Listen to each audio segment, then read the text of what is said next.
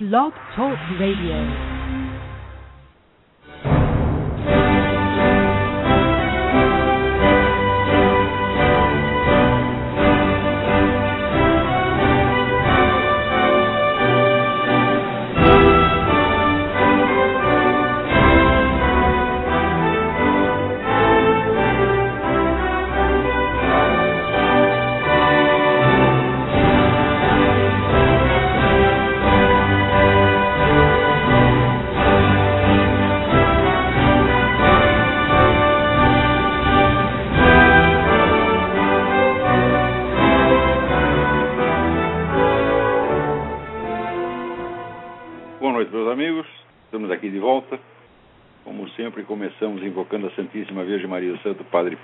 Pietrelcina, para que roguem a Deus que nenhuma injustiça se cometa neste programa. Queria avisar vocês aqui que a livraria do Seminário de Filosofia está fazendo umas promoções de Natal com descontos nos livros Maquiavel, o meu livro sobre Aristóteles, Jardim das Aflições e outros. É, E amanhã vai haver, eh, 1 de dezembro, vai haver o curso do Zé Nivaldo Cordeiro, A Música do Apocalipse, Thomas Mann e a Lenda do Dr. Fausto. Informações no site www.cdtonline.live C-E-D-E-T-O-N-L-I-V-E.com.br às 20h30. Online, peraí, online, não é livre. Ei, C-E-D-E-T-O-N-L-I-N-E, não é V, ponto com, ponto BR.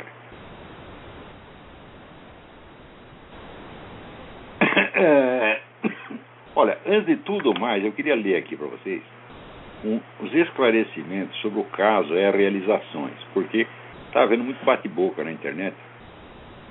Alguns acham que eu estou reclamando de o, o Edson Oliveira publicar livros recomendados por mim, que eu recomendei em artigos, aulas, etc, etc. Se fosse assim, eu estaria absolutamente maluco. Quer dizer, eu recomendo uma coisa, quando o sujeito faz, eu vou reclamar. É curioso que pessoas às vezes supõem na gente uns raciocínios tão imbecis né, que são a projeção do próprio cérebro deles. Né? Então, em vista dos bate-bocas que estão surgindo na internet a respeito das realizações, acho conveniente contar a história desde o começo. Só assim vocês entenderão o sentido do que ali está acontecendo. E a coisa é um pouco longa, mas tenham paciência porque eu acho que é importante. Em 1996, eu proferia mensalmente as aulas do Seminário de Filosofia no Clube Nacional em São Paulo. O curso era promovido e administrado pelo publicitário Oswaldo Pepe, com notável eficiência. Naquela época, Edson Manuel de Oliveira Filho era um rapaz desconhecido que vinha todo mês montar uma banquinha de livros no saguão do clube, com a ajuda de uma de minhas alunas, Soraya Malafaia Gomes. Um dia ele me falou do seu projeto de montar uma editora, mas não lhe prestei muita atenção. Aconteceu que meses depois tive um desentendimento com Oswaldo Pepe e suspendi as aulas em São Paulo.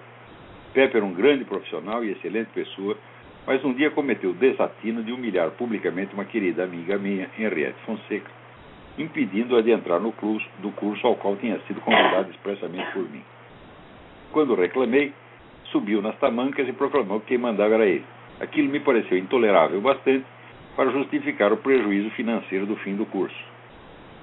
Foi então que Soraya veio me procurar, contando que o Edson tinha montado um pequeno auditório, núcleo da sua futura empresa editorial, onde teria muito prazer em hospedar o meu seminário. Com grande contentamento dos alunos, pude então prosseguir o curso, indo uma vez por mês a São Paulo, onde à noite das sextas-feiras proferia as aulas da História Essencial da Filosofia e nas tardes de sábado o seminário, que se estendia habitualmente por cinco ou seis horas. O material todo era gravado com vista à sua futura publicação pela editora do Edson, que àquela altura já estava funcionando, embora tivesse no seu catálogo somente os livros de Pierre Suchard, o fundador da Reabilitação Postural Global, RPG. Alguns meses depois, a editora mudou para uma sede maior e melhor, onde continuei dando os, os dois cursos todos os meses. Ele para de digitar aí. A ideia que surgiu das conversações com Edson e Soraya era construir todo um projeto editorial em torno dos meus dois cursos. de modo que a reprodução destes em DVDs e fascículos seria acompanhada pela publicação da bibliografia que lhes dava suporte, refletindo assim o meu trabalho pedagógico na sua totalidade e fornecendo aos alunos os meios de complementar e consolidar, mediante leituras, o que haviam aprendido nas minhas aulas. Caberia a minha orientação bibliográfica, ao Edson a montagem e realização do suporte editorial e promocional. Não se tratava, portanto, apenas de publicar bons livros, muito menos de divulgar autores, mas de refletir na produção editorial a unidade e sentido de todo um projeto pedagógico que àquela altura já havia beneficiado milhares de pessoas e criado um público cativo que garantia de antemão um mercado suficiente para sustentar a editora e fazê-la prosperar. Note que eu não trazia para a nova empresa somente o projeto pedagógico que a fundamentava e o conhecimento de seus centenas de autores ignorados total ou parcialmente no Brasil, que deveriam ser publicados, mas a experiência de editor já então responsável por projetos de grande sucesso realizados em parceria com a Top Books na editora da Faculdade da Cidade, no Rio de Janeiro, que, sob a minha direção, havia publicado meu best-seller O Imbecil Coletivo e os ensaios reunidos do Otto Maria Carpo, que a mídia nacional inteira, malgrado sua má vontade para com a minha pessoa, havia celebrado como um dos acontecimentos editoriais mais importantes da época. O Edson, àquela altura, não tinha praticamente nenhuma experiência como editor, por isso eu ali atuava não somente como diretor editorial informal, selecionando os livros para publicação, mas como conselheiro geral e provedor, graças ao prestígio dos meus cursos e artigos, das condições mercadológicas para o sucesso da editora nascente. Tendo em vista que o projeto estava apenas no começo e que anunciava revestir-se de uma importância cultural verdadeiramente salvadora, jamais cobri um só tostão das realizações, seja pelo trabalho de diretor editorial, seja pelo suporte mercadológico e de relações públicas. Qualquer pessoa que tenha frequentado a instituição naquela época sabe que meus cursos eram a alma e o motor do projeto. Alguns alunos que haviam frequentado as minhas aulas no tempo do Oswaldo Pepe vieram me advertir que era loucura abandonar a sociedade com aquele profissional tarimbado e reconhecido para me arriscar na parceria com um jovem inexperiente e inculto.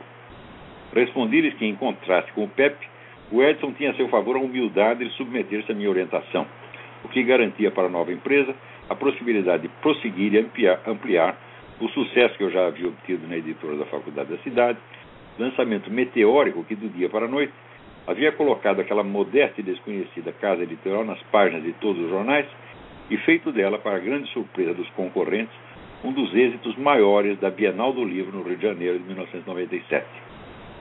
Também houve quem me chamasse de louco por rejeitar o convite que então recebi de José Nivaldo Cordeiro para publicar as minhas obras completas pela editora Nobel, uma empresa de enorme prestígio e com pontos de distribuição em todo o país. Do ponto de vista comercial, a oferta era tentadora, mas preferi ficar com a realizações precisamente porque a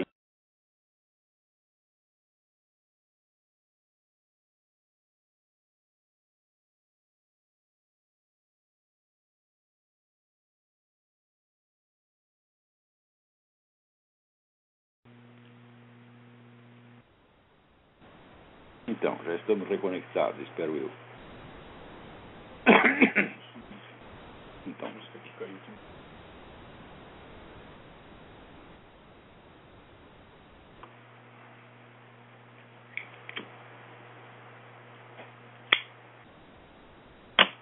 Reconectou?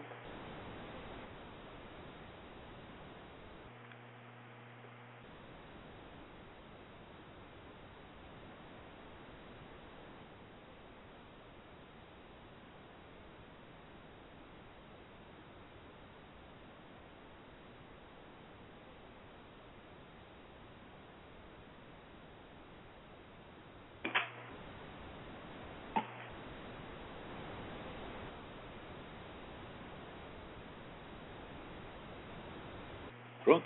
Lá não vai. Então podemos continuar. Então, eu vou repetir o último parágrafo, talvez alguém tenha perdido. Também houve quem me chamasse louco por rejeitar o convite que então recebi de José Nivaldo Cordeiro para publicar as minhas obras completas pela editora Nobel, uma empresa de enorme prestígio e com pontos de distribuição em todo o país. Do ponto de vista comercial, a oferta era tentadora, mas preferi ficar com a realizações precisamente porque ali não se tratava apenas de publicar livros, mas de publicá-los como parte e sob a orientação de um projeto cultural mais vasto. Das obras citadas nas aulas, eu selecionava periodicamente para o Edson os de publicação prioritária. Quando se tratava de autores nacionais vivos, eu me incumbia também de estabelecer o contato pessoal entre eles e o Edson, de modo que adquirissem confiança no projeto editorial com base no respeito que sentiam pelo meu trabalho pedagógico e jornalístico. Quando comecei a escrever colunas semanais para o Globo e Época, isso ampliou formidavelmente o círculo de leitores potenciais para os livros planejados, praticamente garantindo de antemão o sucesso da editora. Nos lançamentos dos livros de Paulo Mercadante, Ângelo Monteiro, Mendo Castro Henriques, Mário César Flores e outros, o público presente constituía-se quase que inteiramente de alunos e leitores meus que ali estavam, conscientes de não acompanhar somente a estreia de uma editora comercial, mas de participar de um trabalho cultural e pedagógico de imensa amplitude, cujos resultados lhes pareciam mais que promissores, dando à empresa nascente uma visibilidade e uma credibilidade que jamais teria por si mesma. Nessa época já fazia anos que eu trabalhava os textos do filósofo Mário Ferreira dos Santos, organizando-os e preparando-os para a futura publicação.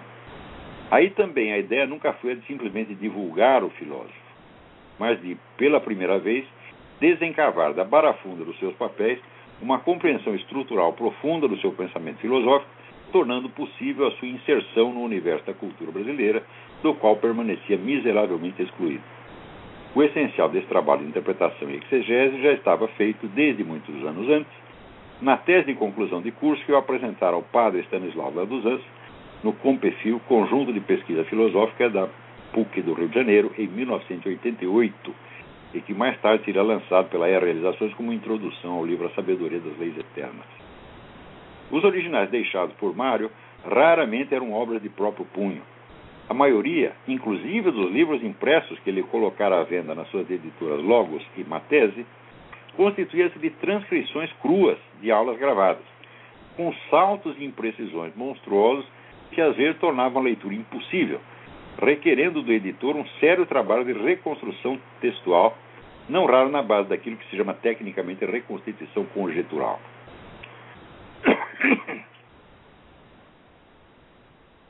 Coisa impossível de fazer sem um conhecimento aprofundado não só da obra do filósofo, mas de toda a tradição escolástica na qual ele se apoiava.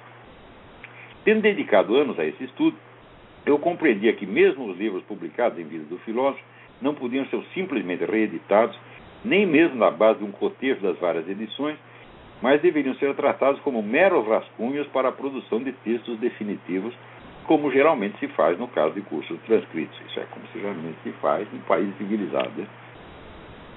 Os exemplos que orientavam a minha concepção editorial aí eram o da edição canadense dos Topics on Education, de Bernard Lonergan, e de parte das Collected Works de Eric Fögering em que a reconstituição textual havia custado anos de esforço a toda uma equipe que conhecia profundamente o pensamento desses filósofos.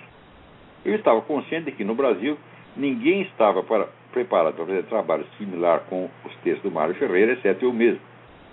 Sabia também que não poderia realizar a tarefa sozinho e que precisaria preparar um grupo de meus alunos para que, dentro de alguns anos, pudessem participar do trabalho sob a minha direção. Logo antes de mudar para os Estados Unidos, meu último trabalho na E-Realizações foi a conferência de apresentação do livro do poeta Ângelo Monteiro, Escolha e Sobrevivência. A plateia que lotava o auditório constituía-se quase por inteiro de alunos e ex-alunos meus, o que bem mostra a origem e fundamento do suporte mercadológico que possibilitava a existência da editora. Antes de viajar, deixei com Edson de Oliveira uma lista dos próximos livros que deveriam ser publicados. Na mesma ocasião, combinamos prosseguir o seminário de filosofia em transmissões pela internet. Então, logo me instalei na Virgínia, começamos as transmissões, mas desde o início a coisa deu problemas, porque, contrariando as minhas recomendações, o Edson, em vez de usar algum problema, programa simples de videoconferência, é, preferiu montar um esquema caríssimo e ineficiente, com equipamentos especiais, que acabou se revelando um desastre. Durante dois anos, com paciência de beneditino, consistia em dar aulas que eram interrompidos a cada 10 minutos para reajustes do equipamento, abusando da paciência da plateia e fazendo-me perder mil vezes o fio da exposição. Semanalmente, eu repeti o conselho: jogue esse equipamento fora, demita o técnico e use algum programa simples, como Skype ou Ustream. Gradualmente, a plateia foi diminuindo de 100 para 80, 60, 30 e, por fim, 10 alunos. Aí minha paciência acabou. Com a ajuda do Silvio Grimaldi e do Luiz Felipe, montei o atual seminário de filosofia, que logo se revelou um sucesso espetacular, com um público fiel de milhares de alunos e aulas que prosseguem normalmente até hoje, sem qualquer problema técnico notável. Quer dizer, eu pulei de 10 alunos para mais de mil, né? E continua crescendo. Diante disso, o Edson teve então uma crise de ciumeira vaidosa, como quem imaginasse que era minha obrigação preferir antes o fracasso ao seu lado do que o sucesso por conta própria. Continuou pagando honestamente os direitos autorais dos meus livros e DVDs, seja dita bem da justiça, mas foi mostrando cada vez mais uma disposição teimosa de fazer o contrário do que eu lhe recomendava. A coisa chegou ao nível do insuportável.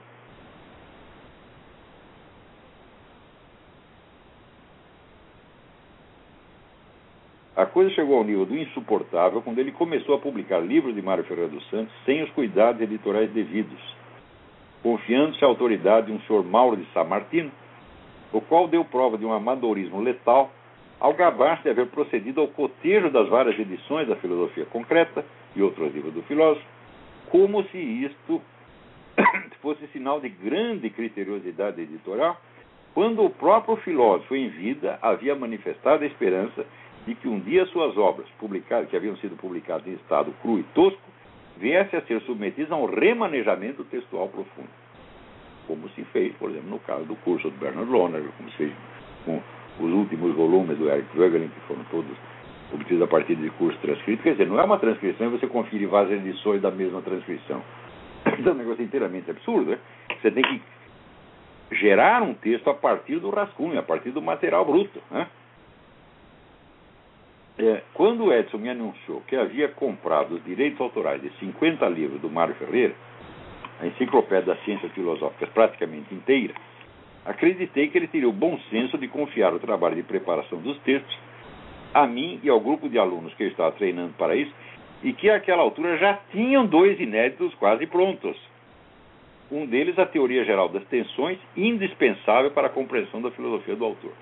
É uma série de notas que o Mário deixou assim, como que em fichinhas separadas, para ser montado. Quer dizer, o trabalho ali, primeiro, você tem que captar a verdadeira ordem dos, te dos textos. Né? Segundo, você tem que completar as, as sentenças, sentenças truncadas, outras coisas assim. Né?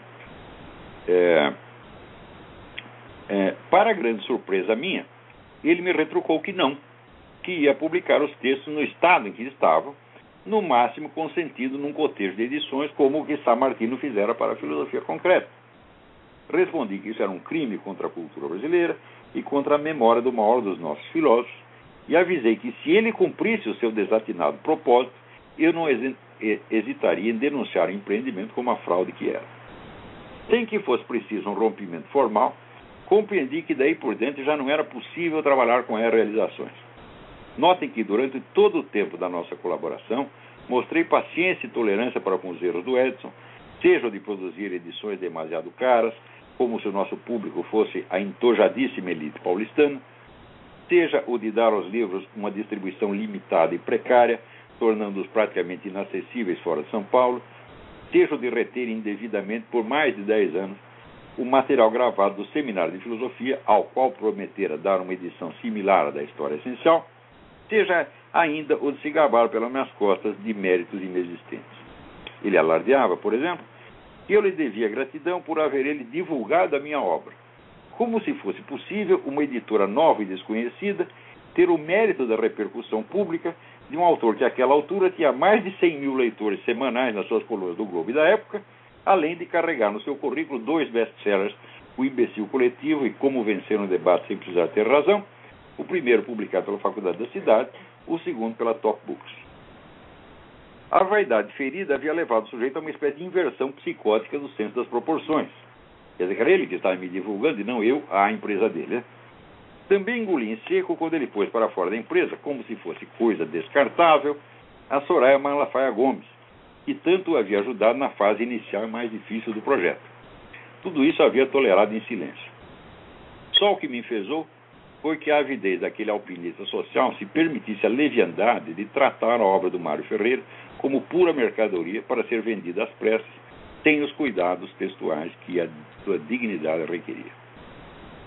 Também jamais reclamei, até esse episódio, de que uma editora montada como parte e instrumento do meu projeto pedagógico ostentasse suas glórias como se fosse mérito independente, sem jamais sequer mencionar o meu nome como seu orientador editorial. Repito, todo o catálogo da, da Realizações foi concebido inicialmente como bibliografia auxiliar dos meus cursos para servir prioritariamente aos círculos dos meus alunos, ex-alunos e leitores, que constituía e constitui até hoje pelo menos nove décimos do mercado da editora. Qualquer editor tem o direito e até a obrigação de dar divulgação a autores mal conhecidos no seu meio, dos quais tenha lido ou ouvido menção em artigos de jornal, cursos e conferências. Bem diferente é o caso de um programa editorial que se concebe como parte e instrumento de um projeto pedagógico que obtém dele a sua lista de autores, a sua orientação cultural e até o seu público consumidor, e em seguida se apresenta como se fosse obra independente, autônoma, e nada deve ao autor do projeto que possibilitou a sua existência e criou as condições sociais e culturais para o seu êxito. E Edson de Oliveira nada me pagasse por isso, tudo bem, tenho outras fontes de sustento.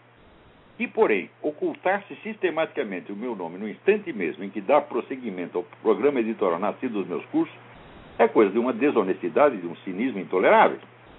Piores ainda, talvez, são os seus agentes e colaboradores que, pela internet, tentam dar a impressão que tudo não passou do caso normal e corriqueiro de um editor que ouve falar de certos livros interessantes e se apressa em publicá-los, sem precisar mencionar a origem fortuita de uma informação que poderia ter chegado por qualquer outro meio. Essa gente falsifica completamente o problema em discussão e atribui a uma empresa editorial os méritos que cabem ao projeto cultural e pedagógico que antecedeu, inspirou, formou e alimentou. Qualquer que seja o caso, estou feliz de que tantos livros importantes cheguem ao conhecimento do público, mesmo que por vias moralmente deploráveis. Como dizia Ronald Reagan, você pode conseguir tudo o que quiser, contanto que não faça questão de levar o mérito. Abdiquei do reconhecimento desse mérito por anos a fio e posso continuar a fazê-lo, pois afinal ele reflete apenas uma parte ínfima do meu trabalho. Se você tem 30 anos de trabalho como filósofo, escritor, é, é, jornalista, etc., não, é claro que o mérito de você ter informado uma certa bibliografia para uma certa editora é mínimo. Né? Então,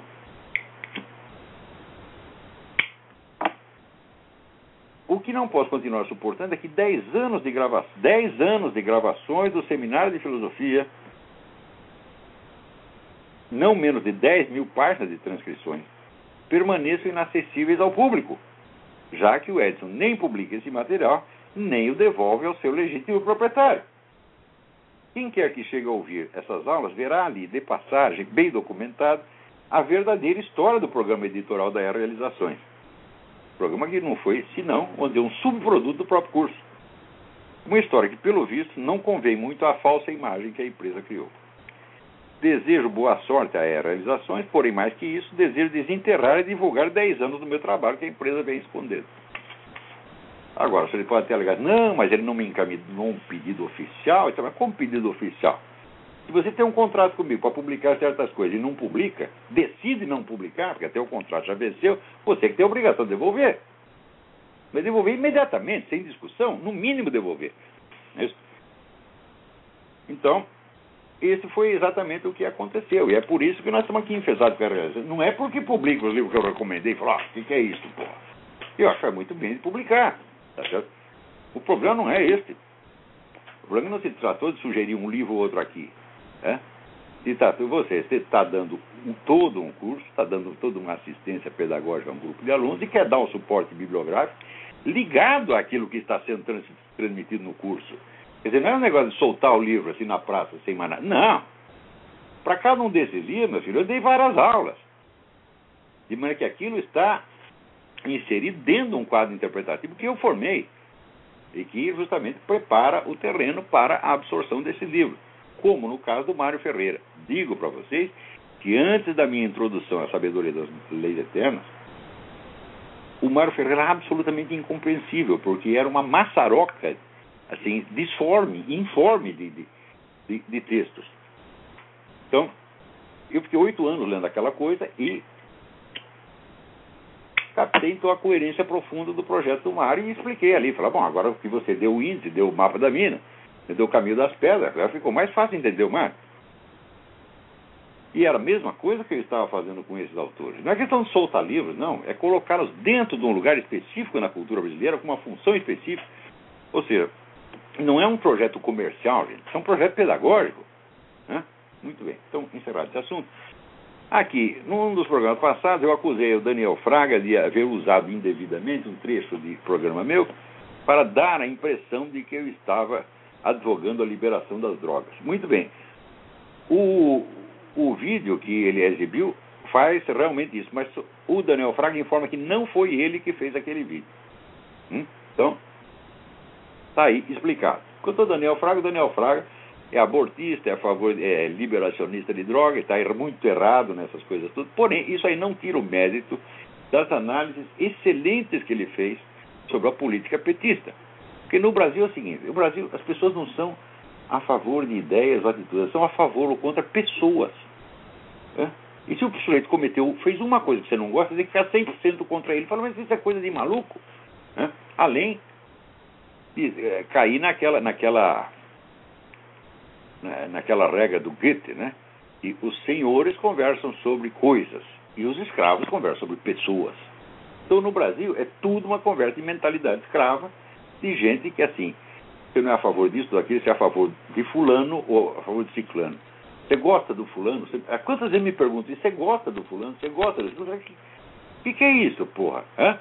Então, isso aí é a pergunta que se faz quando é conversa de, de, de namoro, está entendendo? Você gosta da fulaninha? Você gosta. Você gosta da fulaninha? Não, essa não. Aí sim, mas escuta, eu não estou aqui para namorar com o Sader, eu não estou aqui para namorar com, com o, o Carnaval de Toledo, ou, ou, ou, com qualquer outro desses camaradas, tá entendendo? Também não estou aqui para namorar com o Daniel Fraga, então não faz sentido perguntar se eu gosto dele ou não.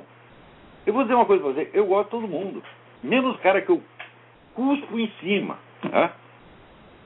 Eu pessoalmente tenho absolutamente nada com o cara contra o cara. Nada, nada, nada. Se eu estou descendo o cacete nele, é porque eu quero que ele se corrija, porra. Às vezes, a correção implica humilhação. Só pela humilhação você faz corrigir. Então é humilhação pedagógica.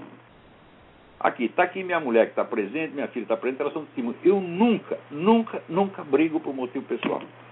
Por motivo pessoal, o sujeito pode vir, pode me sacanear, pode me roubar, quanto ele já não fez isso. É? Pode me chamar de filha da puta, pode me chamar de. Eu não é engolir seco e reza pelo cara, pronto, acabou. Eu só entro em briga quando a coisa tem uma relevância cultural, moral, política ou religiosa excepcional.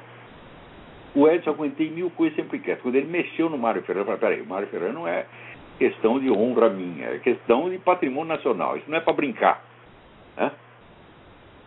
É sempre assim, quer dizer, se é por um motivo relevante, meu filho, eu brigo, eu posso até matar e morrer, não me incomodo com isso. Agora, se é por coisa minha, eu tenho uma explicação muito simples, uma explicação metodológica para isso. Diante da imensa variedade das personalidades humanas, variedade do ser humano, é absolutamente impossível, é materialmente impossível que elas todas se harmonizem umas com as outras. Sempre você vai ter uma margem de conflito inevitável. Tá certo? Então isso quer dizer que a maior parte das coisas com que as pessoas ficam ofendidas não corresponde a erros morais objetivos, mas apenas a uma coisa que as desagradou. Ora, tem alguma lei, tem algum mandamento divino que diz é proibido desagradar o Olavo? Ou é proibido desagradar o Carnaval de Toledo? Ou é proibido desagradar o Daniel Fraga? Qualquer coisa? Claro que não. Então significa que você desagradar as pessoas, pisar no pé delas, geralmente não é uma ofensa moral objetiva o cara não está, a pessoa que faz isso não está violando nenhum mandamento, não está violando nenhuma lei, nada, nada, está apenas pisou no seu calo. É? Então, quando é esses casos, você tem que relevar, você tem que perdoar imediatamente. Não é nem perdoar, fala, não há nem o que perdoar, isso aí é uma bobagem. É? Então, reserve, reserve a sua ira para as coisas que têm importância objetiva, porque daí você vai amar o que tem de ser amado, odiar o que tem de ser odiado e não ficar distribuindo amor e ódio a esmo de acordo com né, o, o, os pulinhos que os espermatozoides estão dando dentro do seu saco.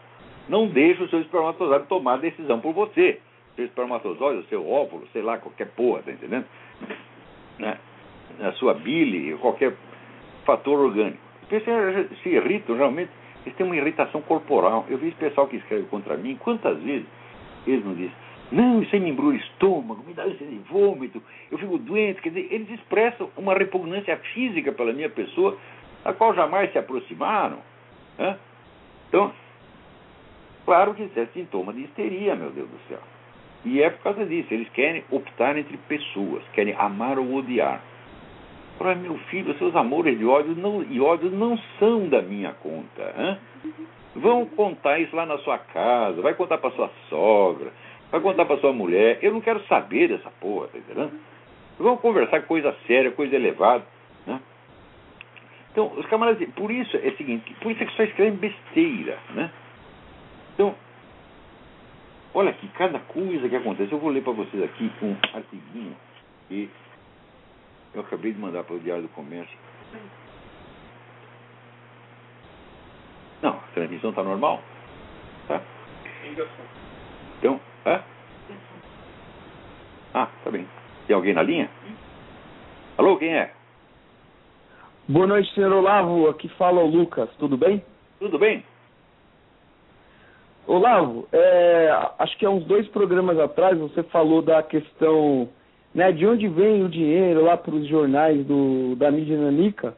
Aí eu estava pensando aqui, até dando risada, né? É verdade que você recebe da Mossad, da CIA e do Tipari? Recebo, rapaz. Tô aqui rico pra caralho. Ó, deu um montão de dinheiro. Só tem o seguinte: os filhos das putas não me disseram em que banco que eles põem dinheiro. e esse pessoal comunista tal, também fica me enchendo o saco e não me diz. Diz onde tá, tá porra do dinheiro que eu vou lá pegar. Olavo, mas até da Mossad, cara. Porra do Leandro Conder. Diz que eu recebia dinheiro da tia. Falei, ah, recebo sim, agora me diz onde tá, porra. Hã? Fica todo esse É. dinheiro atrás. Olavo, Eu lembro do Carlinhos Brickman. O Carlinhos Brickman era um jornalista do Jornal da Tarde. Né? Que era um, um homem de dois metros por dois, um sujeito muito engraçado. Ele, dizia, ele via protestando. Onde está esse maldito mar de lama que jamais nos respinga? Né? Agora, quando eu estou falando de fonte de dinheiro, eu não estou chutando, não é conjetura que eu faço. Né? Isso, aí, isso é público e notório. Quer dizer que quem financia Occupy Wall Street é George Soros. E, e mais outros como ele. Isso aí, ele nem nega isso. né? Você vai lá, da onde saiu o dinheiro. Procura no, no site eh, Discover the Network. Discover the Network. E você vai ver todo o rastreamento de dinheiro. Não na base da conjetura, mas na base de documento, pô. Então eu sei o que eu estou falando. Então, Occupy Wall Street, isso aí é um truque. Tá? Não, eles estão revoltados com os bancos. Mas é o banco que está financiando você, rapaz. Né? Olha aqui, a sacanagem, meu filho, medra e abunda no universo. Aqui, agora acabaram de descobrir outra pilha de e-mails entre esse pessoal do aquecimento global. 5 mil, a- 5 mil e-mails tramando sacanagem, tramando como que nós vamos ferrar com os nossos adversários, como é que nós vamos falsificar dados, como é que nós vamos enganar todo mundo. E esse pessoal está aí ainda bancando banco, botando banco. Até saiu aqui esse livro, Merchants of Doubt. Raros livros foram lançados com o alarde editorial, com o suporte publicitário imediato desse livro, como se fosse uma obra-prima. Quando você vai ler, assim, o que, que ela quer dizer, mercadores de dúvida? São os caras que colocam dúvida no aquecimento global. Como se colocar dúvida de uma hipótese científica fosse anticientífico. Né? E daí ela só fala mal de três caras, dos quais dois já estão mortos. E o último sobrevivente escreveu um artigo de 20 linhas e acaba com ela. Mostra que ela não entende merda nenhuma de ciência. E bom, mas ela não entende de ciência. Será que pelo menos de história ela entende? Quando você vai ver, não tem uma porra de uma fonte primária nesse livro.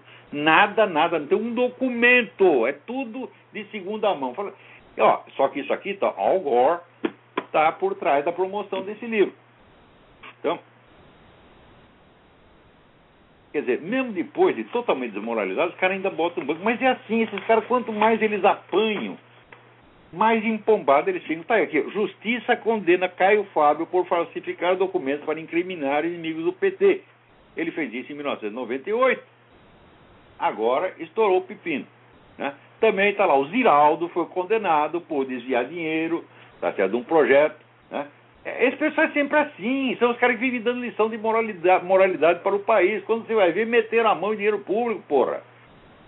Ou então ganharam dinheiro para fazer uma fraude como essa. Ora, porra. Olha, o meu dinheiro eu sei da onde sai, eu sei da onde vem. O meu dinheiro vem do meu trabalho jornalístico, vem das contribuições que os meus alunos fazem, tá certo? E para o sustento dos nossos funcionários da, da, do Instituto, tem dois amigos meus, amigos de 30 anos, que dão algum dinheiro de vez em quando. Tá? Não posso dizer o nome deles, porque eles pedem para não contar, tá certo? Mas também não é nenhum dinheirão do jeito, não é, não é dinheiro como esse que rola para ir para essas pessoas, não. Não é dinheiro de Jorge Soros. Agora aqui, você vê como as pessoas estão loucas. No estado de Ohio tem um garoto de 8 anos. Os pais perderam a guarda dele, por quê? Porque o garoto estava gordo. Veja, gente, o projeto de nova civilização mundial que esses filhos das putas estão criando. Onde o Estado se imiscui em tudo, tudo, tudo. As liberdades individuais estão acabando. Hoje em dia, por exemplo, meu filho, você não tem o direito de visitar o seu filho na escola. A escola pode barrar a sua entrada. Você não tem o direito de decidir se tem aí dois tratamentos possíveis para o seu filho. Você não tem o direito de escolher qual tratamento que ele vai ter. E assim, o negócio está ficando dessa maneira. Né? E tem gente que acha lindo. O Occupy Street está pedindo mais disso, mais controle estatal. Agora, a quem interessa o controle estatal? Aos grandes grupos econômicos que podem arcar com a despesa disso.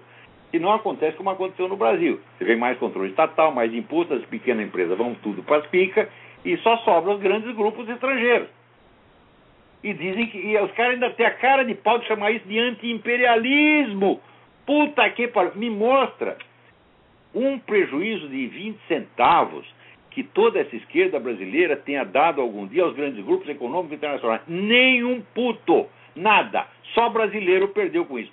O pessoal estrangeiro está tão contente. Por que, que você acha que a mídia internacional inteira, que pertence a esses caras como Rockefeller, Soros, etc., o Soros é dono de não sei quantos, 40 e tantos jornais aqui, e não sei quantos canais de TV, né?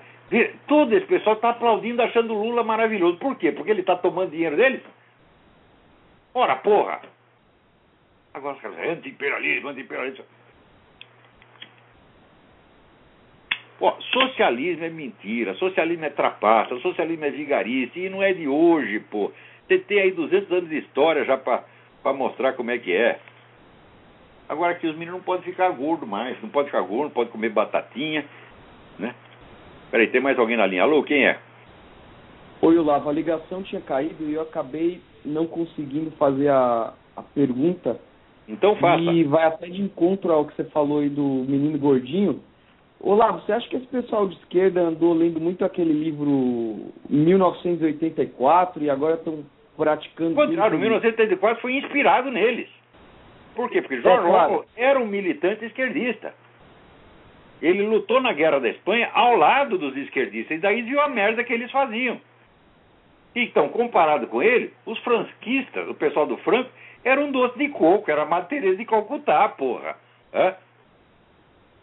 É, porque eu, eu, eu li de novo o 1984, mais tentando identificar aí as, as questões do que acontece hoje em dia, e você nota que até o uso da linguagem, né, a manipulação da linguagem, dos idiomas, a questão de, de, de da, do rastreamento, deles quererem saber tudo que você faz e depois usarem isso. Eles têm utilizarem qualquer controle total. É daí que surge a palavra totalitário. Quer dizer que nenhum setor da vida social, da vida humana, escapa ao controle estatal. Eles acham que tudo tem que ficar na mão deles porque eles são os guias iluminados da humanidade, meu Deus do céu. Então, olha, outro dia eu estava vendo aí duas gravações que apareceram no YouTube em que a psicóloga, como é que chama a mulher? Peraí, deixa eu perguntar aqui. Ana Beatriz, Ana Beatriz Barbosa. Barbosa da Silva. Explica o que, que é um sociopata. Você vai lá, desvia a descrição do sociopata e vê se não é essa turma. É? Você pega ali, por exemplo, o Zé Dirceu, eu digo, mas a descrição bate perfeitamente. Pega essa turma, metade do parlamento é sociopata. Agora, o sociopata, como ela explica, o sociopata não é doente mental. O sociopata é uma pessoa doente moral, pessoa que não é capaz de ter sentimentos morais. Ela pode até conhecer as regras morais, mas não tem os sentimentos correspondentes. Né? Então, E na quase, na quase totalidade dos casos, são pessoas sedutoras, encantadoras, todo mundo gosta, são, é, e muito hábeis, tá certo? Então, você vê assim, a, a cara de pau com que isso, isso pessoalmente é uma coisa impressionante. Então é claro que isso é sociopatia.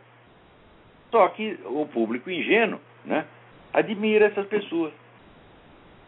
É, eles, eles começam a fazer, né, Olavo? Eles começam a fazer aquilo que o livro cita, que ele chama lá de duplo pensar. Eu até achei interessante a forma como ele colocou, que o Estado uh, muda os fatos do passado e impõe como verdade absoluta. E Mas muda acaba... mesmo. Vocês conhecem a história da enciclopédia soviética, que cada nova edição da enciclopédia soviética, em vez de acrescentar, eles tiravam. Tiravam até na fotografia. Na fotografia, por exemplo, né, o dia da vitória da Revolução Russa, está lá. Né, Lenin, Trotsky, Stalin, etc. O Stalin caiu de desgraça, eles apagaram a foto do Trotsky, como se ele não estivesse lá. E quem falasse que estava era louco, é isso, né? Claro. Como que você vai negar? Está na enciclopédia. E hoje em dia esse negócio está muito mais fácil ainda, porque concentrou a mídia, gente. Eu, tô, eu repito isso toda vez, a pessoa não presta atenção, não, não avaliam a gravidade disso. A mídia mundial, praticamente inteira, foi toda comprada pelo pessoal do grupo Bilderberg nos últimos 30 ou 40 anos. Então está tudo concentrado. A opinião que você lê no Estadão é a mesma que sai na Folha, é a mesma que sai no New York Times, é a mesma que sai é, no, no Le Monde, é tudo igual, porra. Quando eu comecei a trabalhar no jornalismo, não era assim, você tinha concorrência. Você tinha jornal de direita e de esquerda, tinha jornal pró e contra, eles brigavam entre si, faziam concorrência para ver quem chegava primeiro na notícia. Hoje não. Hoje assim, o que um publica é o que todos publicam. Então é controle da opinião pública. Isso é manipulação, isso não é jornalismo de jeito nenhum. O jornalismo morreu, gente. O que sobra é um professor Lago, ali. Eu agradeço, agradeço sua resposta, parabenizo novamente pelo trabalho e informo que eu estou indo ali comer um Big Mac porque eu estou muito magro. Um abraço para todos. Faz muito bem, desde que não seja o meu cachorro. Big Mac, compra quantos quiser. Né? O Big Mac ingênuo é capaz de ele, ele não tem experiência da vida, é capaz de ele deixar você fazer isso sem ele saber o que é. Alô, tem mais gente aí na linha. Alô? Alô? Alô? Sim, quem é? É Márcio, aqui de Campinas. Márcio de Campinas, minha terra. Tudo bem aí? Tudo bem, professor? Tudo jóia? Professor, deixa eu, é, rapidamente aí, eu sou aluno de engenharia na Unicamp e como o senhor vem falado sempre aí, né, é, o senhor sempre diz que tá, tá tudo dominado lá mesmo pela esquerda, né? Outro dia eu estava passando na faculdade a mocinha do DCE chegou para mim e falou, ah, você já votou nas eleições do DCE, né? Eu falei, ah, ainda não, quantas chapas são? Elas são duas. Eu falei, qual que é a conservadora de direita? Ela falou, ela olhou com a cara assim de, nossa, como Ela nem assim? sabe o que é isso, uma chapa de direita? Faz mas quantos anos isso? Agora, acontece o seguinte, na Universidade do Paraná, a direita ganhou uns anos atrás, agora no 11 de agosto ganhou, na Universidade Federal de Minas Gerais. Quer dizer, esse pessoal encheu tanto... Ninguém no Brasil quer fazer um movimento direitista, mas esse pessoal enche tanto saco que eles estão criando uma direita. Por pura reação, porra. Exatamente, mas eu, eu joguei essa pra ela. Mentira atrás de mentira, trapaça atrás de trapaça. O saco nacional não aguenta mais. É, foi- eu disse isso pra ela justamente para ela ter essa, essa reação aí, né? E depois eu disse pra ela, bom, então eu não, não tenho com quem me Não é nem com o pessoal que né? é direitista, é que eles não aguentam mais. Exato, exatamente. E ainda eu falei pra ela, perguntei, olha, e então não tem como eu ser representado. Ela falou, não, olha, eu não sou de esquerda, ela falou, mas eu tenho bons argumentos. Eu falei, peraí, peraí, você não é de esquerda? Você é a favor da polícia no campus? Ela falou, ah, claro que não. Eu falei, bom, então desculpa, mas você é de esquerda, né? É, é, Você está representando, está sendo representado por um Agora, grupo pior do que as escolas é o seguinte: são os sindicatos de jornalistas. Há Exato. 40 anos, nenhum sindicato na eleição tem uma, uma única chapa que não seja esquerdista.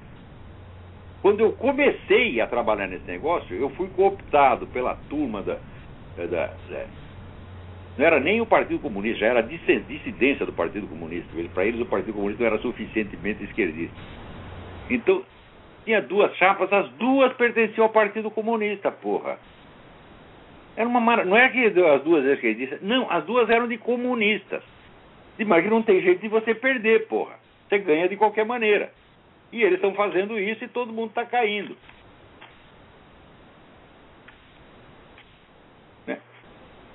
Será que dá tempo de eu ler aqui um artiguinho?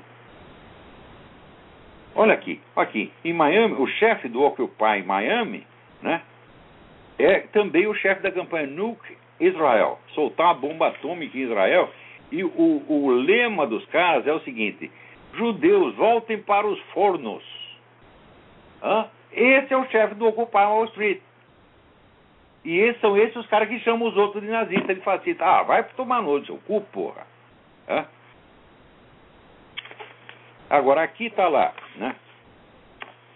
O, o, presidente russo Medvedev está ameaçando bombardear né, o, o, o, escudo de defesa atômica dos Estados Unidos. Né, e os Estados Unidos estão, minha gente, está em vias de entrar numa guerra sob a presidência de um traidor, de um vendido o outro lado. Isso nunca aconteceu na história, porra. É, realmente é a raposa tomando conta do galinheiro.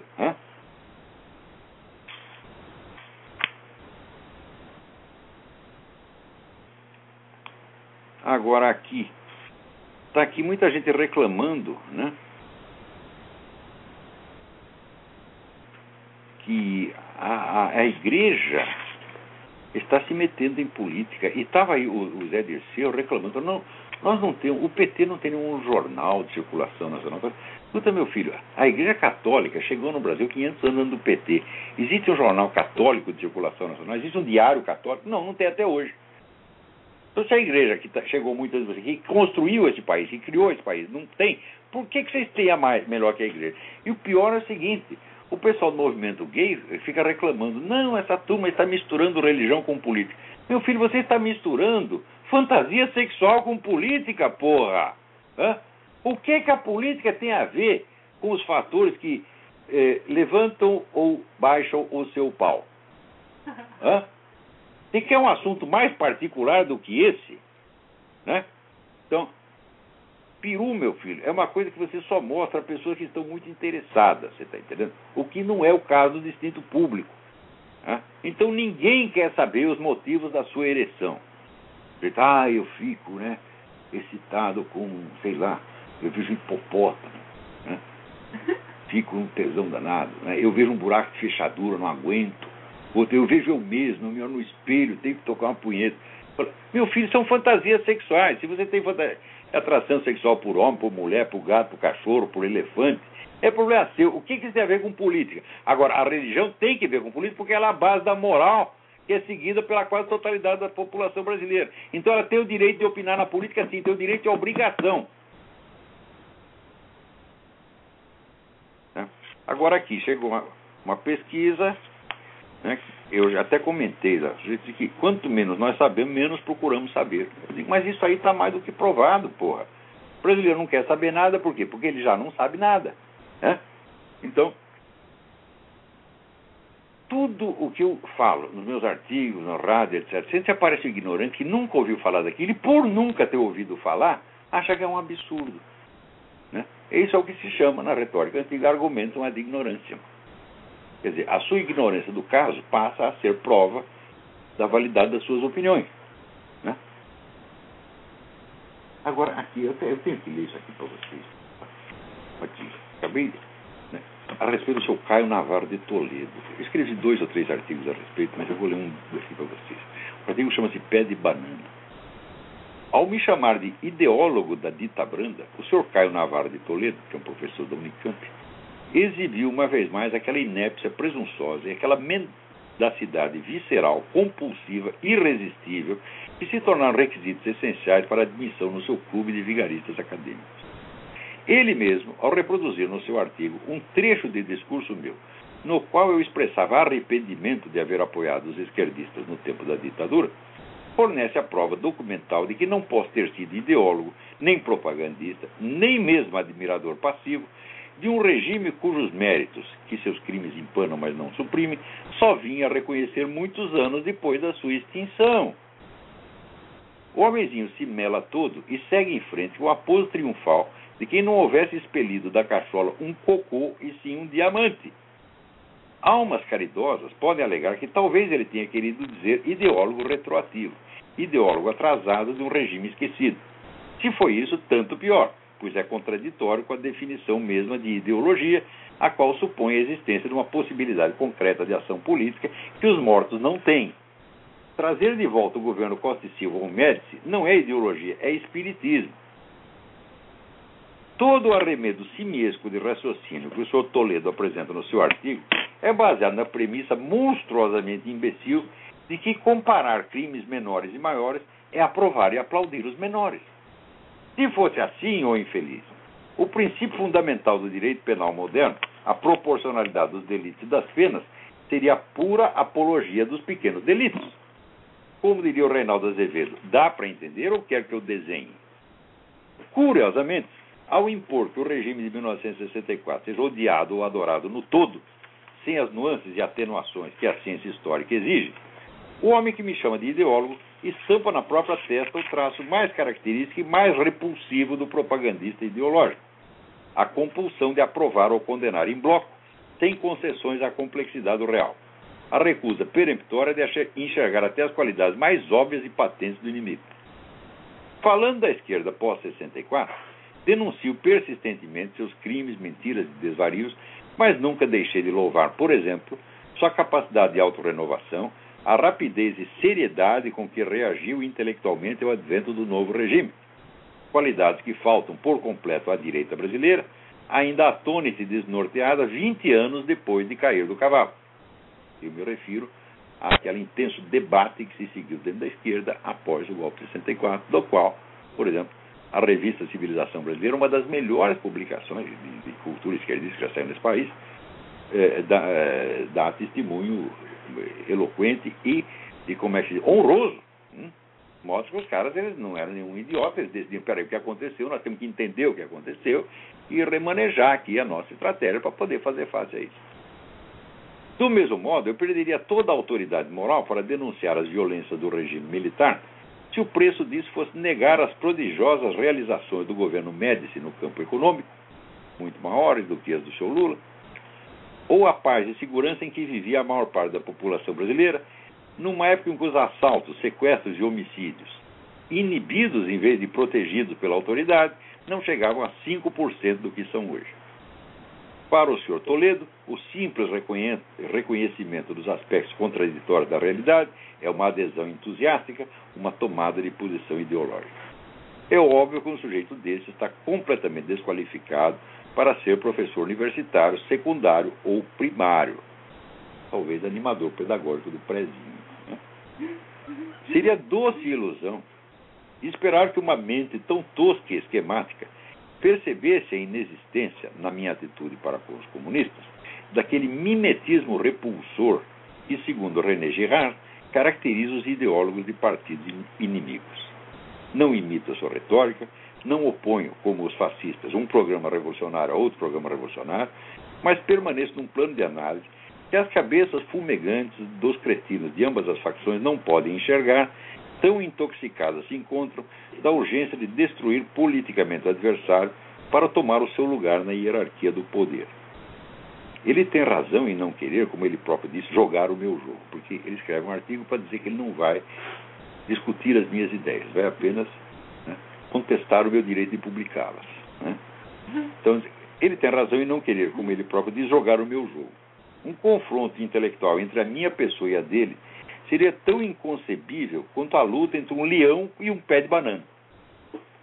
Recusando-se com razão a tão inviável disputa, o pé de banana nem por isso deixa de arrotar superioridade, jurando que meus artigos de tão ruins, aspas, não seriam aceitos por qualquer direção de jornal orientado por um criterioso manual de redação, fecha aspas. Quanto a isso, tenho três observações. Um, nunca fui aceito em nenhum jornal, órgão de mídia, pois, ao contrário do Sr. Toledo, nunca pedi para ser ali publicado. Fui, ao contrário, sempre convidado e justamente por pessoas que julgaram dever fazê-lo porque haviam lido os meus escritos. Segundo, o senhor Toledo diz que só escreve em blogs, mas estou aqui lhe oferecendo uma prova fisicamente visível de que escrevo no Diário do Comércio, sob a direção de Moisés Rabinovich. Sem favor nenhum, um dos mais competentes jornalistas brasileiros de todos os tempos.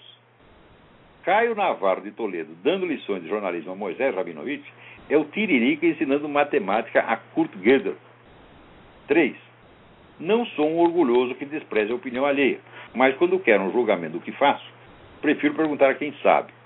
Os maiores escritores brasileiros, Jorge Amado, Carlos Heitor Coni, Herberto Salles, Josué Montello, Antônio Olinto, Bruno Tolentino, Roberta Cunha Mello, Ângelo Monteiro, Ariano Suassuna e não sei mais, ah, Suassuna e não sei mais quantos, sempre foram unânimes em louvar, nos termos mais entusiásticos, o meu manejo do idioma, mesmo quando discordavam de alguma das minhas opiniões.